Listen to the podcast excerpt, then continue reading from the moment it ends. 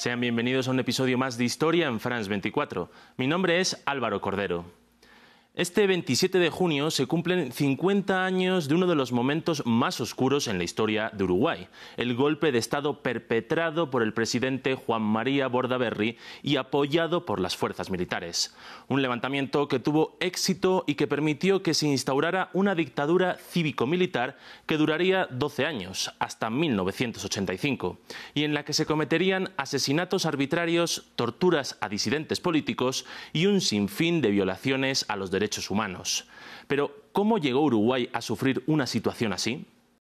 Para inicios de la década de 1970, Uruguay estaba envuelto en un conflicto interno, marcado por la crisis económica y una creciente tensión política que enfrentaba al Estado y a la guerrilla marxista del Movimiento de Liberación Nacional Tupamaros un enfrentamiento que preocupaba especialmente a la casta militar uruguaya, quienes habían aumentado su presión hacia la clase política para incrementar su poder y combatir a las fuerzas subversivas con la única excusa de acabar con las acciones terroristas llevadas a cabo por los tupamaros. En 1972, estas fuerzas militares lanzaron una ofensiva contra el grupo guerrillero y fueron capaces de detener a algunos de sus más destacados líderes, como Raúl Sendic, Eleuterio Fernández Huidobro y Pepe Mujica, quien posteriormente sería el reconocido presidente de Uruguay entre el año 2010 y 2015.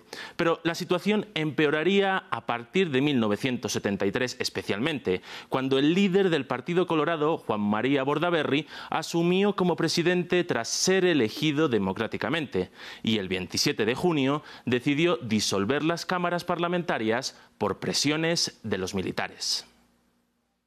Este movimiento eliminó todas las garantías constitucionales y democráticas de las que gozaba Uruguay, con el único pretexto de combatir el marxismo. De la noche a la mañana se prohibieron partidos políticos y sindicatos, se eliminó la libertad de prensa y los militares tuvieron la capacidad de acceder a un gobierno cívico-militar en el que tuvieron el poder de facto. Esto llevó a que se produjeran numerosas huelgas generales y disturbios en las calles, pero los intentos por frenar el golpe fracasaron. Lo ocurrido en Uruguay no fue algo aislado en el continente y se enmarca dentro de la Operación Cóndor lanzada por Estados Unidos en toda la región sudamericana.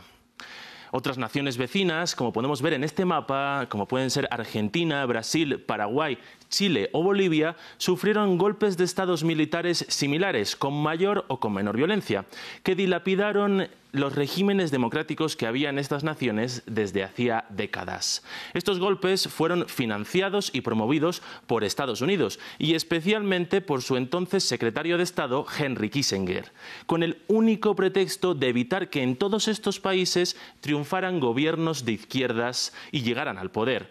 Un argumento que llevó a que millones de latinoamericanos sufrieran por varios años cruentas dictaduras. Bordaberry trató de consolidar un modelo dictatorial en el que se suprimiera la elección popular, pero tuvo varios enfrentamientos con la cúpula militar debido al malestar ocasionado entre la población y una parte del ejército, algo que generó inestabilidad en el régimen e hizo que fuera destituido en 1976. Su cargo lo ocuparía Aparicio Méndez y posteriormente, en 1981, el militar Gregorio Álvarez. Durante el gobierno de los tres se cometieron crímenes de lesa humanidad. Por ejemplo, en todo el territorio nacional de Uruguay se, establecieron una serie de centros de detención y tortura que fueron utilizados como aparato represor del Estado. En uno de estos centros es donde pasó 12 años encerrado el expresidente Pepe Mujica, donde sufrió torturas y vejaciones constantes. Pero su historia es solamente la más conocida de las miles que ocurrieron en Uruguay durante esos años.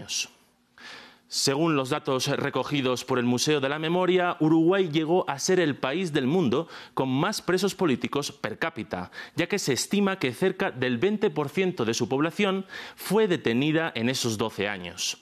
En total, 200 ciudadanos fueron asesinados y se estima que hay otros 191 desaparecidos. Una represión que obligó al 10% del país a partir al exilio. Algunos de ellos son grandes nombres de la historia y la cultura, como Mario Benedetti y Eduardo Galeano. Pero el crédito de la dictadura se acabó iniciada la década de 1980 cuando las movilizaciones ciudadanas hicieron que en 1984 se volviera a votar tras varios años de prohibición. El ganador fue el colorado Julio María Sanguinetti, quien a las pocas semanas decretó una amnistía general de presos políticos, aunque en 1986 también promulgó una ley de caducidad que impidió que se juzgaran a los militares por los crímenes de lesa humanidad cometidos, aunque ya en el siglo XXI algunos líderes sí que recibieron condena, entre ellos el exdictador Juan María Bondaberry, quien fue condenado a 30 años de prisión por violación de la Constitución y crímenes de lesa humanidad, aunque solamente cumpliría parte de su pena en prisión domiciliaria hasta su muerte en el año 2011. Por su parte, una vez de vuelta a la democracia, la izquierda consiguió articularse como una opción real de gobierno para los uruguayos y estuvo en el poder entre los años 2005 y 2019, teniendo como presidentes a líderes históricos del Frente Amplio como Tabaré Vázquez y Pepe Mujica. Con esto concluimos. Si quieren conocer más historias, sigan conectados a France 24 y france24.com.